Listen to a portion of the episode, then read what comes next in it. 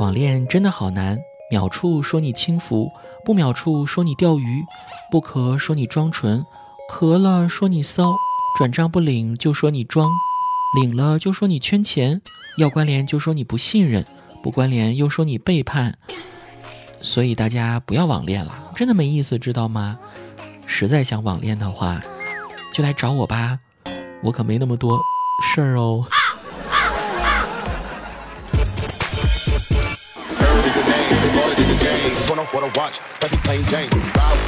二十四号平安夜会有苹果吗？二十五号圣诞节会有礼物吗？二十六号狂欢夜会有人陪同吗？三十一号后的跨年之夜会有人陪我倒计时吗？一号，二零二一年的第一天，会有人对我说加油，我永远陪着你吗？别问了，问就是没有。嗨，我是子木，饿了不知道吃什么，我想吃点爱情的苦。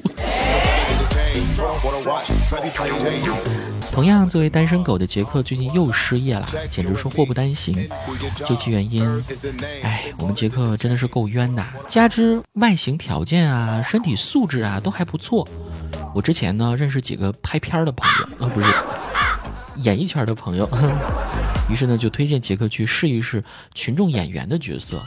昨天他去了一个片场，导演上前问杰克。待会儿有场吻戏啊，你要不要过来演一下呀？啊，杰克听后特高兴，哇塞，人生第一部作品就直接吻戏了，事业巅峰啊，有没有？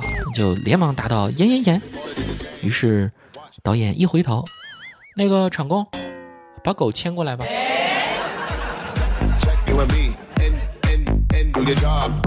所以说演员也不好当啊。你们说，对于演员来讲，是演技更重要呢，还是人气更重要呢？我是这样认为的。演员虽说是靠演技吃饭的，但演员如果演技好，只能说明他拥有无数个面具啊。这时喜欢他的观众永远不知道他什么时候才是真的自己。而相反，演员演技差，反而说明他真实不做作呀，永远都是在做自己。这样呢，观众们爱演技差的演员也爱得踏实，因为永远知道自己爱的 idol 是一个什么样的人，所以演技差的演员才真正配得上更高的人气。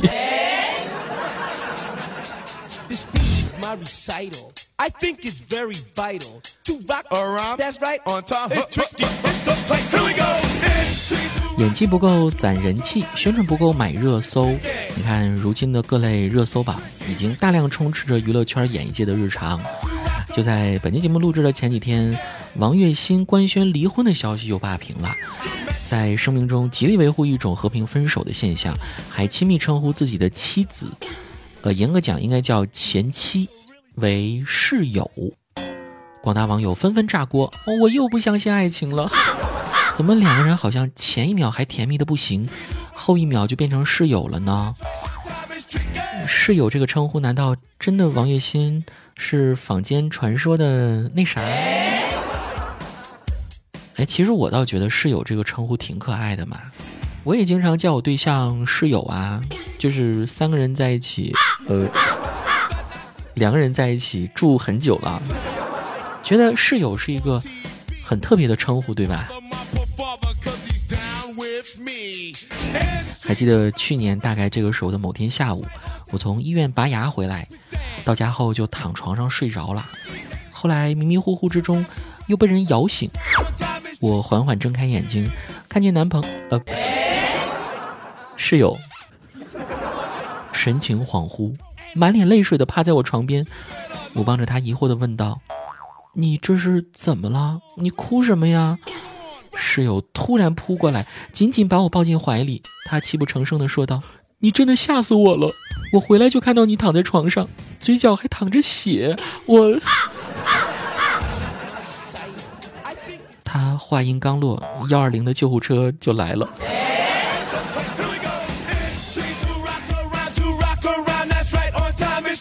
所以说，各位，拔牙回家之后，千万别马上睡觉。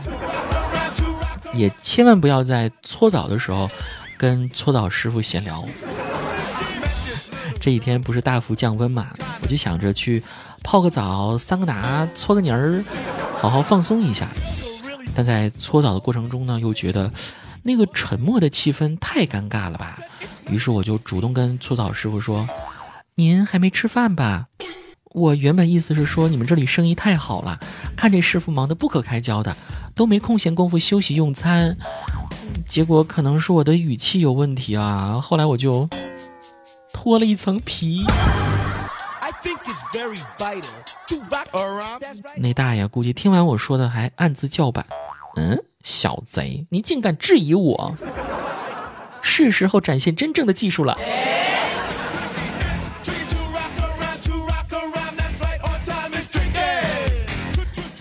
不该说话的时候什么都不要说，甭管对方是谁。歌曲里唱的那些都是骗人的，生活的烦恼跟妈妈说说，越说越烦。工作的事情跟爸爸谈谈，越谈越崩。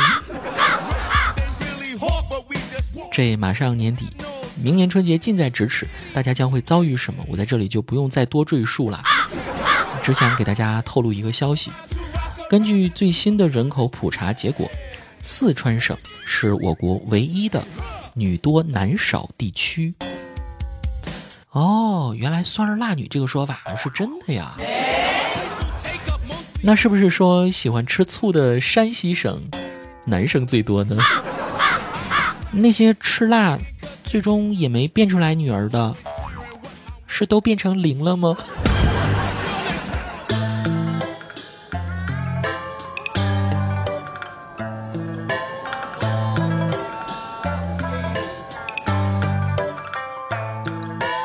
南边开了家小酒馆，酒馆里上菜用大碗，大碗大碟儿转得慢。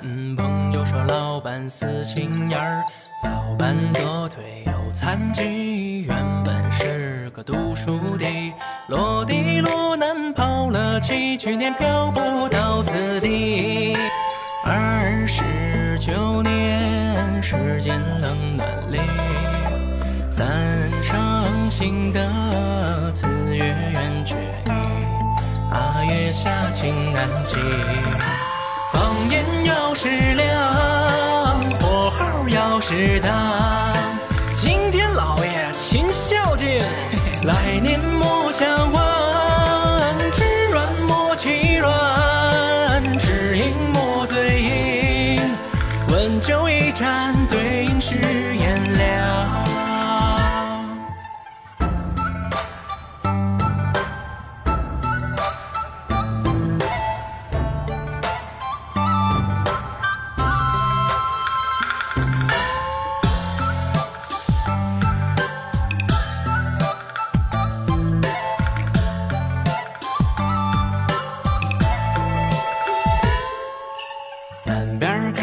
家小酒馆，酒馆里上菜用大碗，大碗大碟儿转得慢。邻居说老板缺心眼儿，老板账本不常记，故人故景不常理，各来各散一场戏，台下台上并无异。二十九年，时间冷暖里，三生新的词月圆缺意，八月下情何寄？放眼要是亮，火候要是当，青天大老爷勤孝敬，来年莫相